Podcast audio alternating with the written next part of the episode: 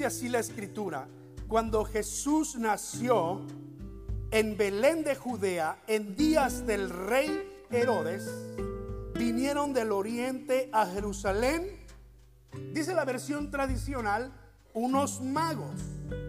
Dice en las versiones más contemporáneas, unos sabios. Entonces sabemos de quién está hablando, ¿verdad?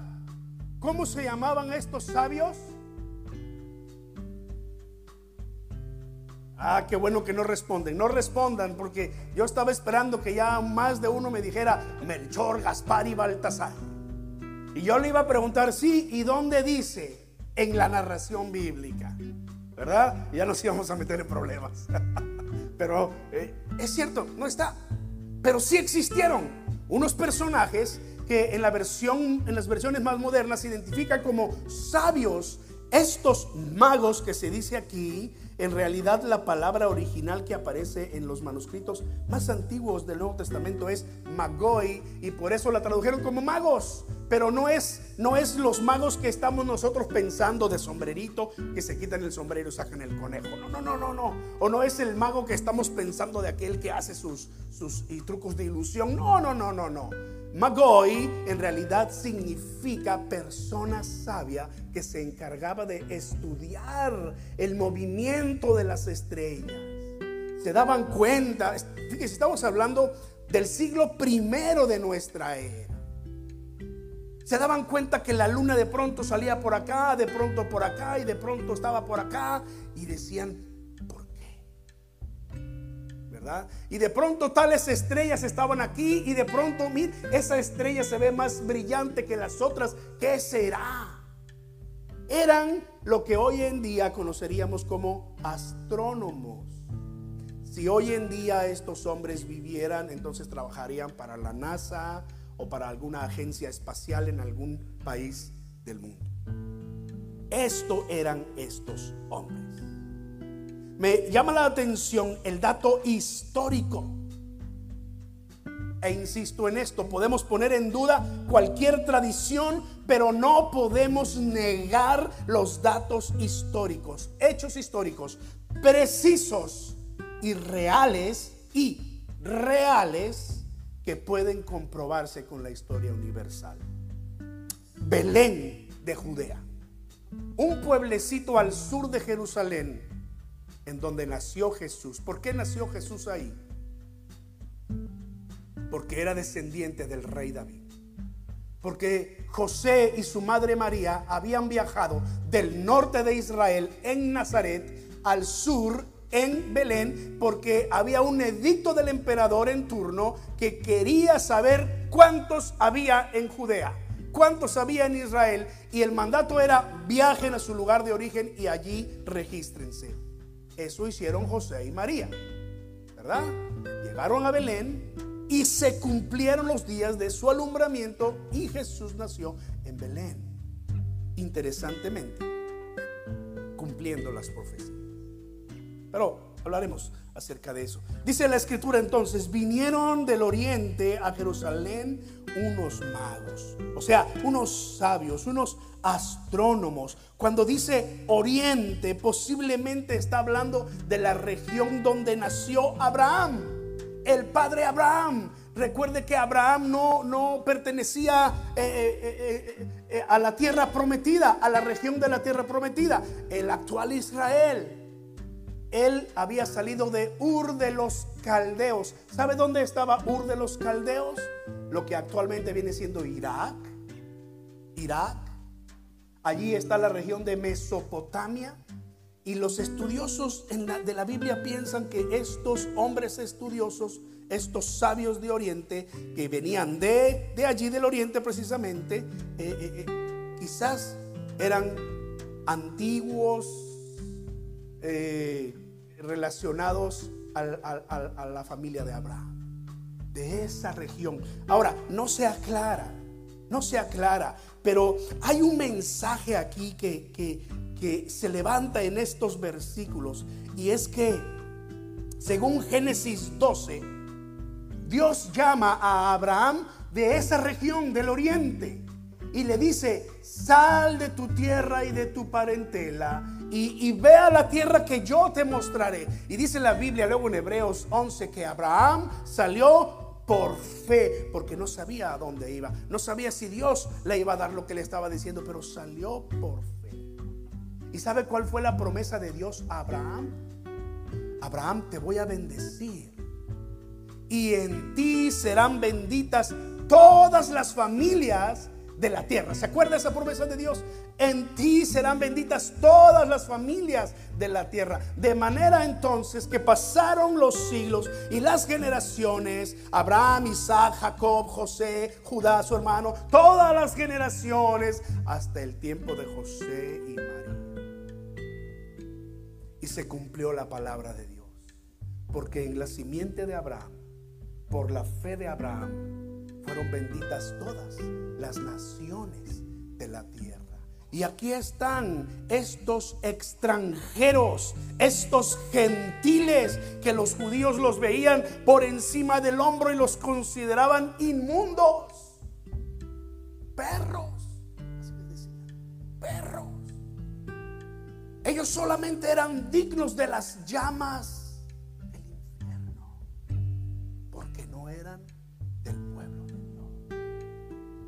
pueblo de Dios, Israel, se cerró tanto en sí mismo que no compartió la gloria de Dios. Y el propósito de Dios estuvo allí por generaciones hasta que en Cristo Jesús se cumplió la promesa de Dios hecha a Abraham. Y aquí están unos gentiles, o sea, unos extranjeros, unos no judíos en busca del rey de rey. Ahora ve la importancia de estos de estos magos. Vamos a quedarnos con esa palabra porque está tan metida en uno ya que es difícil cambiarla, ¿no? Ve ahora la importancia de, de por qué aparecen en la narración bíblica y en la revelación de Dios estos magos de Oriente es que nos está recordando la promesa de Dios hecha a Abraham siglos atrás. En ti me serán benditas todas las familias de la tierra. De ti saldrá el guiador. Fue la promesa a la tribu de Judá. Y ahora Jesús, de la tribu de Judá, está naciendo para ser el rey de reyes, señor de señores, en el universo entero. Así que estos hombres nos revelan que la salvación está a disposición de todas las personas alrededor del mundo. No importa que no sean del pueblo elegido Israel, que no sea de los judíos, que no sea de, de esa familia, todas las familias de la tierra alcanzarían esta bendición. Dice que llegaron entonces a Jerusalén, al palacio del rey Herodes, versículo 2, diciendo, ¿Dónde está el rey de los judíos que ha nacido? ¿Dónde está el rey de los judíos que ha nacido? Eso dice, ¿no? Ellos están pensando terrenalmente, recuerde, son gentiles, pero Dios tiene planes de salvar a los gentiles. Y Dios le revela a unos gentiles, a unos extranjeros, a través del movimiento de los astros, que un evento particular, único en la historia de la humanidad, está por ocurrir. Y estos hombres con sus telescopios y sus eh, brújulas y todas las cosas dicen, oye, mira, mira, este, lo voy a poner en términos modernos, ¿no? Mira, eh, eh, parece que Júpiter, este, Saturno y, y Marte se van a unir. Van a a, converger en un mismo punto. Aquí está uno, acá está otro, acá está otro. Tú de noche puedes salir de pronto una noche despejada donde no haya nada de luz artificial y vas a poder ver las estrellas. Si tienes un telescopio sencillo, incluso vas a poder encontrar Marte, Júpiter, Saturno. ¿Se acuerdan del año pasado que eh, Saturno estuvo muy cerca y hasta se podían ver este, sus anillos y todo? ¿Se acuerdan? Y que se conjuntaron Júpiter y Saturno. Recuerdan que la, televisión lo estuvo anunciando. ¿Cuántos ustedes lo vieron? ¿No? Se perdieron de un excelente espectáculo de la majestuosidad de Dios. De la majestuosidad inmediata, porque hay más allá que no conocemos. Pero estos hombres sabios recibieron esa revelación especial. Algo, algo va a ocurrir. Un rey va a nacer. Ahora, estos hombres eran sabios. Yo estoy seguro que estaban familiarizados con las profecías de Isaías capítulo 7 y capítulo 9, que hemos compartido ya en domingos anteriores. Porque un eh, niño nos es nacido, hijo nos es dado, dice la profecía de Isaías, ¿verdad? Y llamará su nombre admirable, consejero, Dios fuerte, Padre eterno, príncipe de paz. Y lo dilatado de su imperio y la paz no tendrán límites y no tendrán. Un rey va a nacer. Mira, las estrellas están llegando hacia un mismo punto. Así que entendieron esto, prepararon sus camellos es lo que se viajaba en ese tiempo, ¿no? Y, a sus sirvientes seguramente, y aunque la tradición dice que eran tres, porque habla de tres regalos, pero posiblemente eran más de tres, porque en aquellos tiempos no se podía viajar en grupos pequeños, habría que viajar en grupos grandes, porque era muy peligroso viajar, ¿verdad?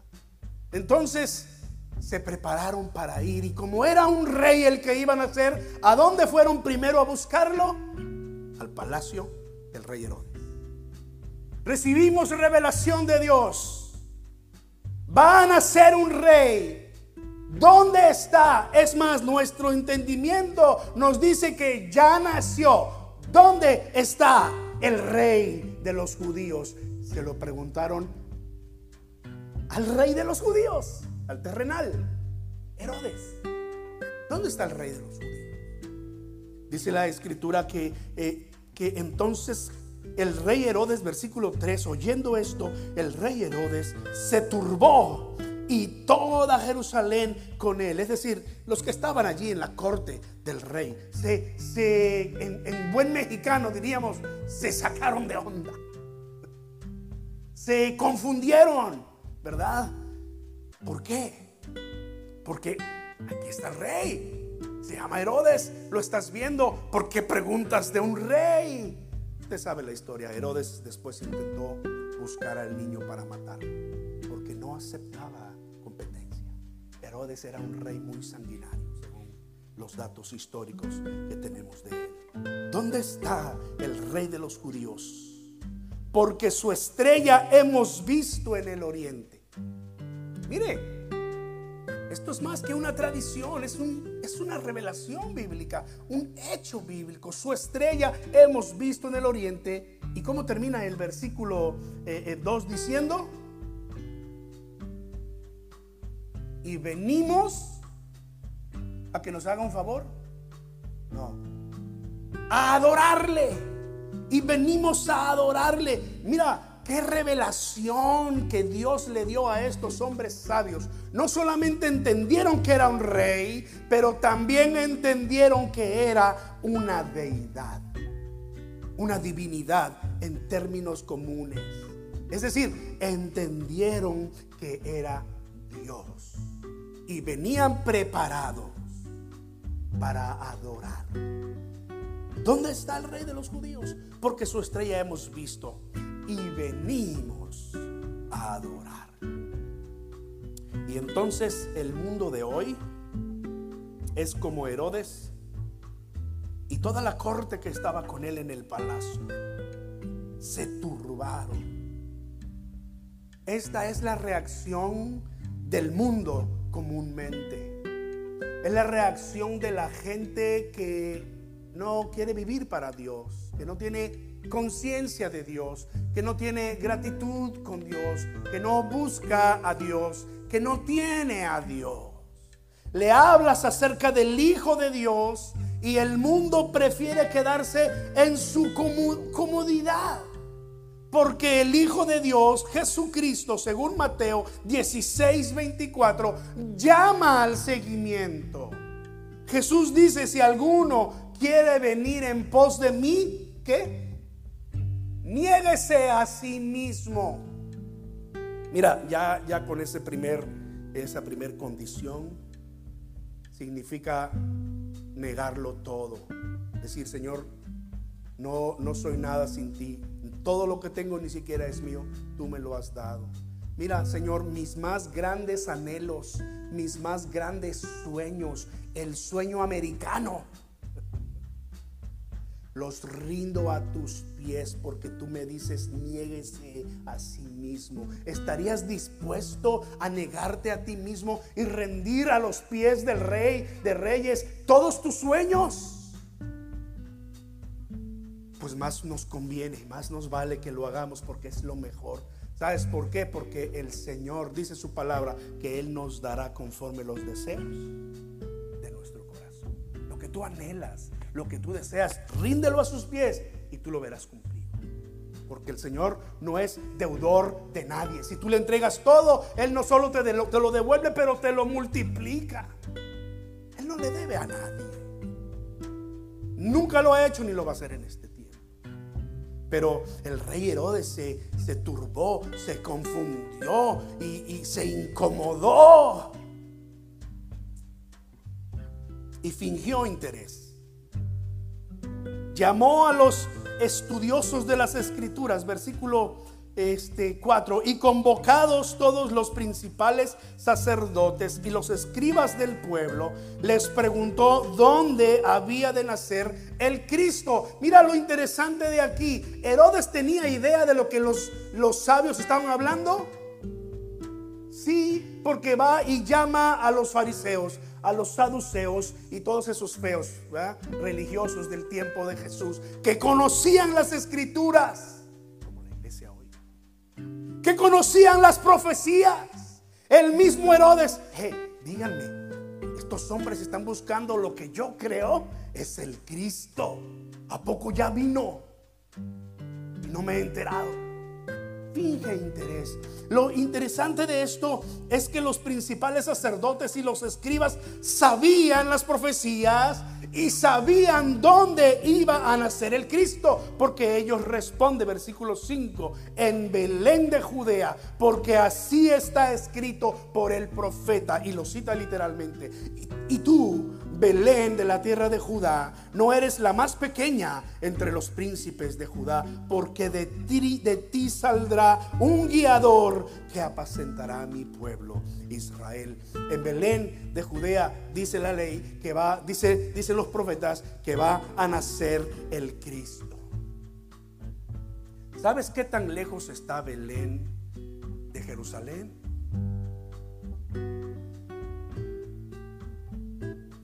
Casi, casi que a tiro de piedra, solamente cuatro millas. ¿Qué será en kilómetros? ¿Unos dos kilómetros? ¿Más? ¿Seis kilómetros? Yo soy muy malo para las matemáticas. Sácame la cuenta exacta, cierto. Seis kilómetros, más o menos. Que tú los recorres sin ningún problema para ir al mall a comprarte tus, tus cosas favoritas, ¿no es cierto? Porque aquí en el pueblo pues no las encontramos, allá vas corriendo al mall. Y yo, soy, yo también soy así, ya voy corriendo, ¿verdad? Allá donde están las cosas que, me gustan. No encuentro Chick-fil-A aquí, me voy corriendo allá, baila, allá encuentro Chick-fil-A, ¿verdad? Y eso está a más de cuatro millas. Pero no fueron capaces ni siquiera de comprobar, siquiera por salir de la duda. Y los principales sacerdotes y los escribas representan a la iglesia que muchas veces está desinteresada por las cosas espirituales. No es, no es la hora de las pedradas, no voy a tirar pedradas, pero solamente lo dejo ahí al aire, ¿verdad? Los principales sacerdotes y los escribas sabían dónde iban a ser el Cristo, conocían las escrituras pero tampoco se interesaron en ver si esto era así. Hacia el final de la vida terrenal de Cristo nos damos cuenta que son los que enjuiciaron al Señor. Son los que lo llevaron con Herodes o con Pilato y dijeron, crucifíquenlo, danos a Barrabás, preferimos a un ladrón, danos a Barrabás, crucifíquenlo. Estos que conocían las escrituras que muy bien pueden representar a la iglesia de hoy. Entonces Herodes, llamando en secreto a los magos, indagó de ellos diligentemente el tiempo de la aparición de la estrella. dime cuánto tiempo hace que, que ustedes se dieron cuenta de, de, esta conjunción de, los, de estos planetas en su, en su andar alrededor del Sol. Resulta que en esa época pues se conjuntaron. No, pues fíjate que alrededor de unos dos años, de un año y medio a dos años, vemos que algo estaba pasando y, y entonces entendimos que un rey iba a nacer y venimos a adorar. Muy bien. ¿Qué fue lo que hizo Herodes con esa información?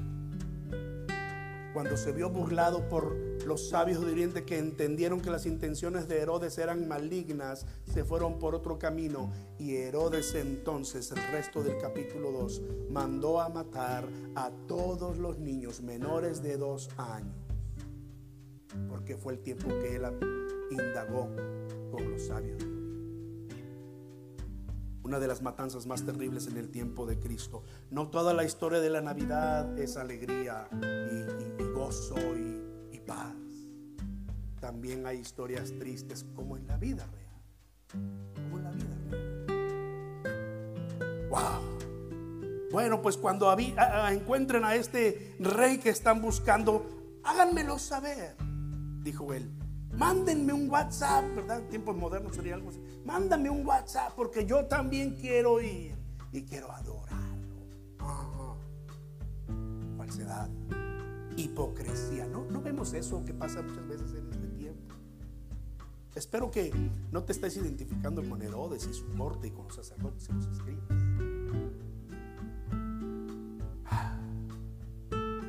Ellos habiendo oído al rey se fueron. Verso 9.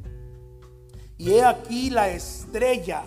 ¿Sabes cuántas veces se menciona la estrella en esta narración? Yo no sé por qué tenemos tanto problema los cristianos hoy en día con símbolos. Son símbolos.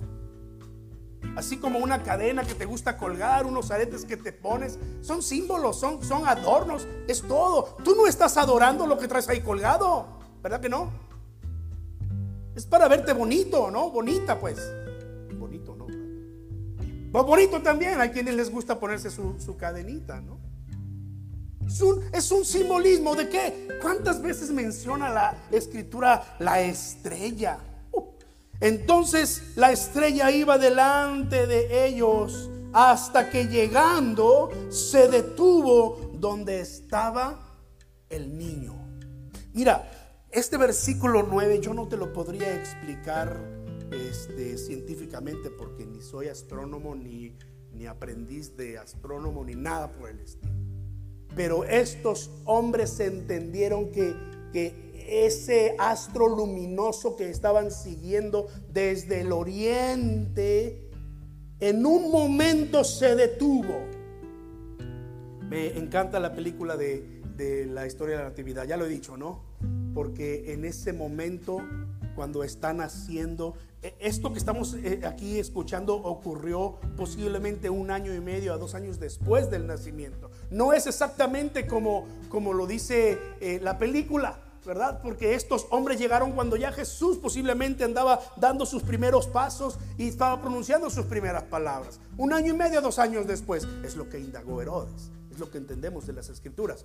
Pero sí ocurrió que de pronto la estrella se detuvo en algún punto y la luz fluyó a través de posiblemente algunas nubes que estaban en el lugar y apuntó posiblemente, yo me estoy imaginando cómo los, los estos sabios lo vieron, apuntó y, iluminó hacia una casa, porque dice la, escritura allí que se detuvo, se detuvo sobre donde estaba el niño y al ver la estrella, otra vez la menciona, y al ver la estrella se regocijaron con muy grande gozo. ¿Cómo manifiestas tú mucho gozo? Bueno, depende tu personalidad, ¿no? Si eres así muy serio, quizás tu muy grande gozo es solo una sonrisa y, te mueves aquí y no sabes qué hacer. Pero yo me imagino a estos hombres cuando vieron lo que ocurrió, que estaban fascinados.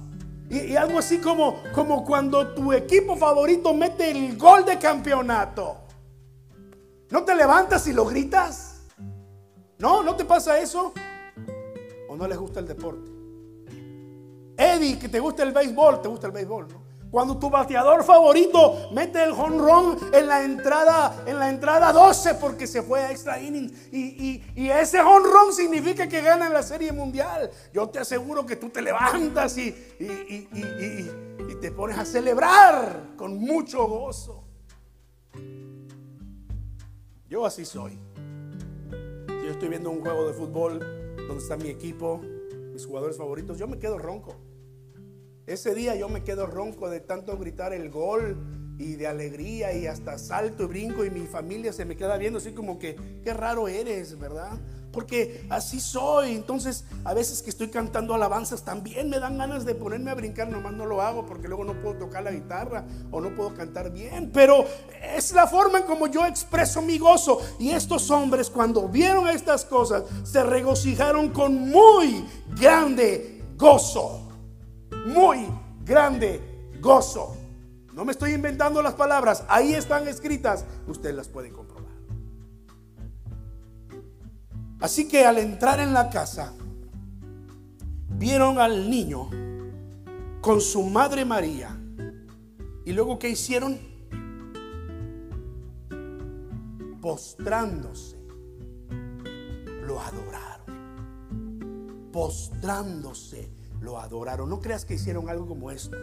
Esto es reverencial. No creas que hicieron algo como esto. Es como lo pintan en las películas y en las imágenes. Esto es arrodillar. Postrado.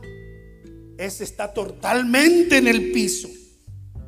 Totalmente acostado. Rindiendo adoración. A un niño que apenas estaba balbuceando para decir, Daddy, papi, Abba, en buen arameo. Abba, papá, mamá. Postrándose, lo adoraron. Wow. Entonces de ahí viene esa alabanza. María, ¿sabías qué? María, ¿sabías que tu hijo Jesús caminará en las aguas. Y luego dice el coro, ¿sabías que tu Hijo Jesús? ¿Qué? Ya no me acuerdo de la letra, qué malo soy para recordar la letra. Y dice luego al final, cuando besas su mejilla, besas el rostro de Dios. Uh, uh, el Dios majestuoso, creador del cielo y de la tierra se había humillado a nacer como uno de nosotros y se encarnó en un bebé. Y cuando nació, ¿sabes qué hizo José cuando nació? ¡Ah! ¿Por qué? Porque los bebés necesitan ejercitar sus pulmones. Porque antes de nacer no están usando sus pulmones por sí solos, pero necesitan respirar. Y tú, tú sabes, normalmente les dan ahí una nalgadita o algo para que el bebé... ¡ah! Dios. Dios.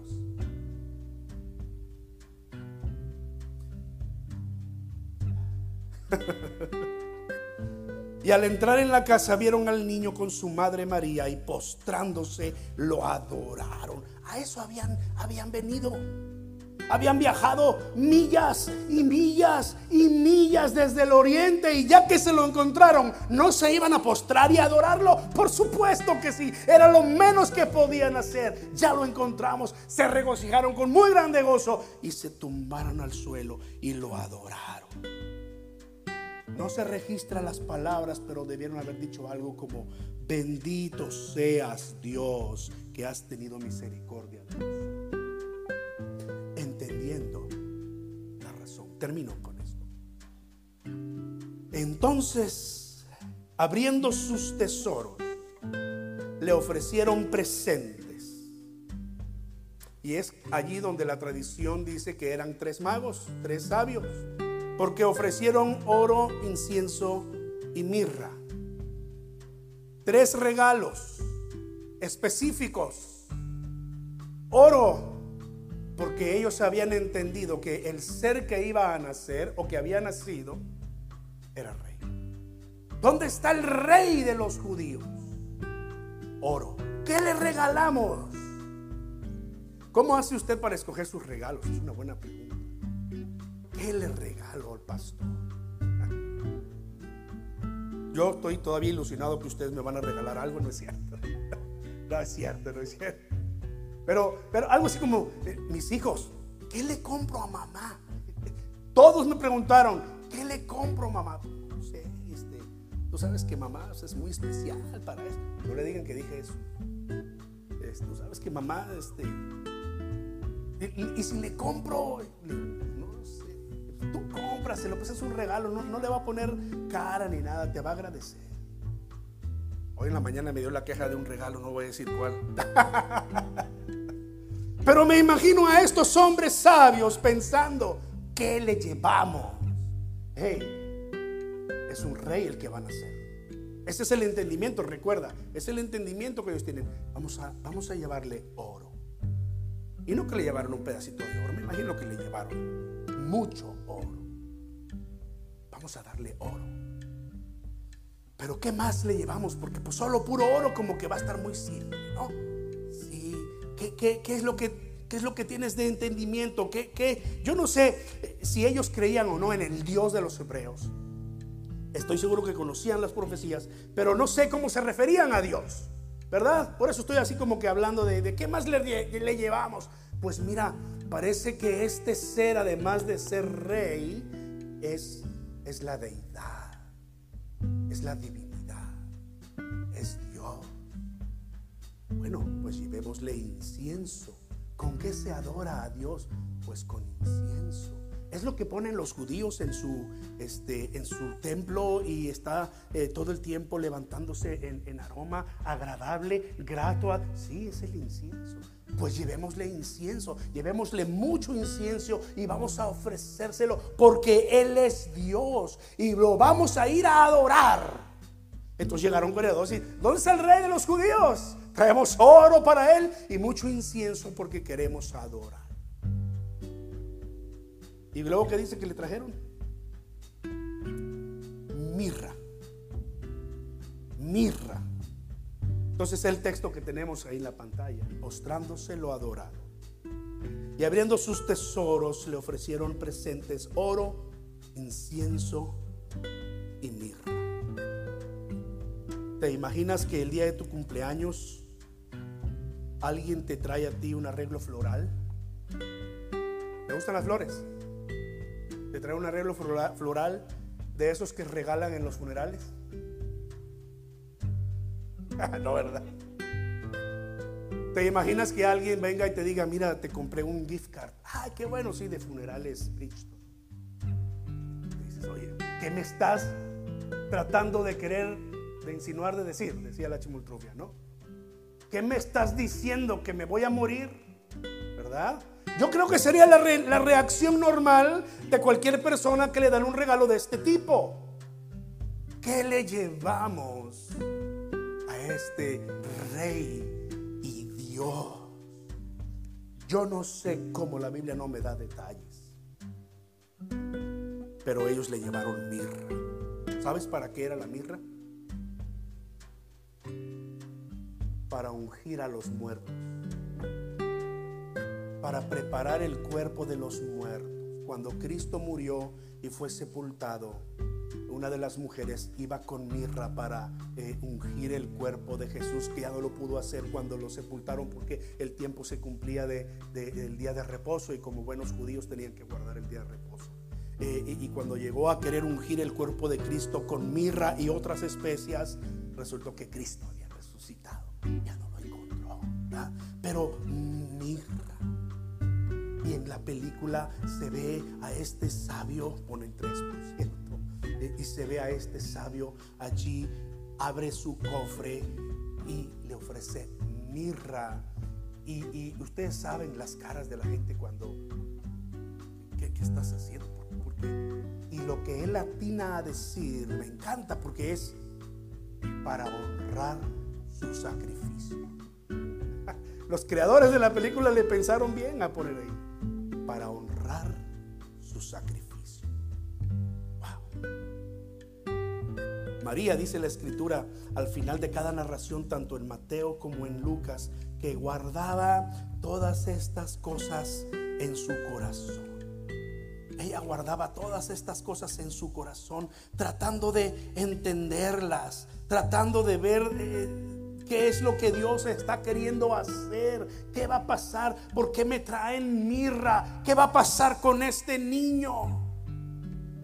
Cuando lo presentaron, eso lo, narra, lo narra el Evangelio de Lucas, cuando lo presentaron en el templo, dice que uno de los hombres eh, piadosos que esperaban la redención del pueblo de Dios, vino a conocer al niño por revelación de Dios. Dijo, ve al templo, están por, por traer al niño a presentarlo, el Mesías, el Salvador del mundo. Y vino Simeón corriendo y cargó al niño y dijo, ahora sí, Señor, me puedes llevar a tu presencia. Ya estoy listo para morir. Han visto mis ojos al rey, al redentor. ¿Y sabes qué palabras le dijo a María cuando le entregaba al niño? Este hombre va a ser para caída y levantamiento de muchos. Y una espada traspasará tu corazón.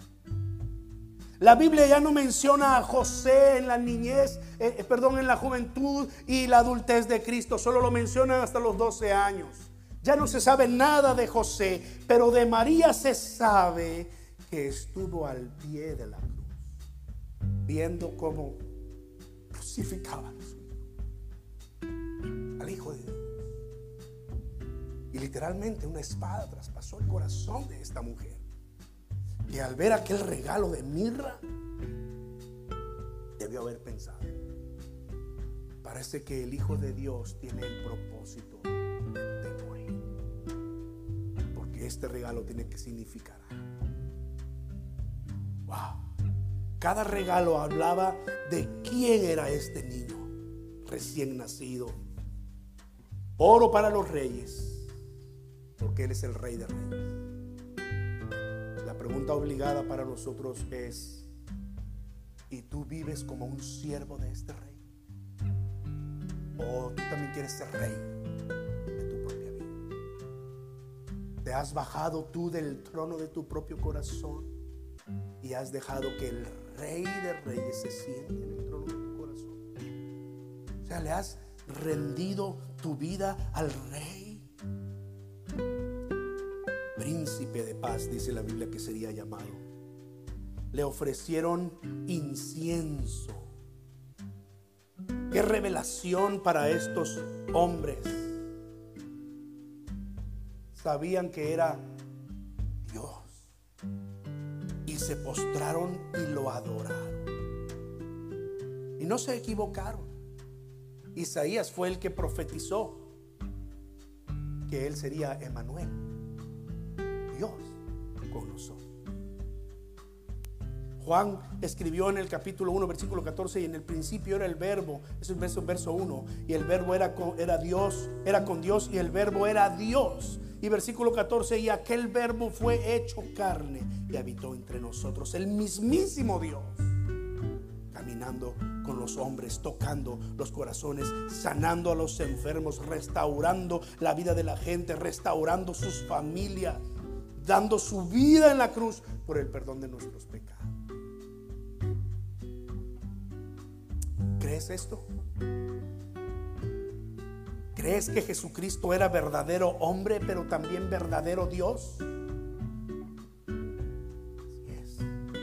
Uno de los misterios de las escrituras, de la revelación de las escrituras. José y María no tenían problema, pero cuando les presentaron la mirra, es de esos regalos incómodos que cuesta más trabajo entender. María guardaba todas estas cosas en su corazón y sabía que este niño tenía una misión especial y era ser nuestro redentor. Así se lo reveló el ángel a José y a la misma María. Y llamará su nombre Jesús, porque él salvará a su pueblo de sus pecados. ¿Y tú sabes cuál es la paga del pecado? Muerte. La paga del pecado y era necesario que el Hijo de Dios, Dios mismo hecho hombre, pagara en la cruz. Porque fue un ser humano el que falló, Adán y Eva. Y, y su pecado pasó a toda la humanidad. Pues tenía que ser un ser humano el que pagara por el pecado. Pero un ser humano común y corriente como tú y como yo no hubiese sido capaz de soportar el peso de los pecados de toda la humanidad. Tenía que ser Jesucristo, verdadero hombre y verdadero Dios, para dar su vida por nosotros. Vamos a orar juntos. Pues no se pone en pie conmigo por un momento y, y ora al Señor conmigo. Padre Celestial, gracias por tu bendita palabra. Señor, por la enseñanza que nos das, por el desafío que, que nos llamas a vivir, Señor. Porque tú eres Dios y tú nos llamas a negarnos a nosotros mismos y, tomar nuestra cruz cada día y seguirte, Señor. Ser tus seguidores tiene un precio que pagar y este precio es negarnos a nosotros mismos. Señor, nos ponemos en tus manos. Yo deseo que tu iglesia te siga, te sirva, sea fiel en todo tiempo, Padre. Que valoremos tu sacrificio en la cruz, mi Dios. Y así como aquellos hombres antiguos se postraron y adoraron, nosotros también, Señor, podamos vivir en adoración continua delante de ti. Bendice a todos nuestros hermanos y amigos que se conectan a través de las redes sociales y nos siguen en este tiempo o ven el video más tarde. Señor, mi oración es para que ellos también puedan rendir sus vidas delante de ti, vivir en obediencia delante de ti como el rey que eres, como Dios que eres y que puedan recibir tu sacrificio precioso en la cruz del Calvario, Señor. Gracias, mi Dios. Gracias. Bendice a tu iglesia. Llámanos con bien a casa y permítenos disfrutar el resto del día en familia, Señor, y seguir aprendiendo de tu palabra. Y por qué no hacer, hacer un tema de conversación tu palabra eh, eh, en los días eh, por venir, Señor. En el bendito nombre de nuestro Señor Jesucristo oramos en esta mañana y confiamos en ti, Señor. Amén. Amén.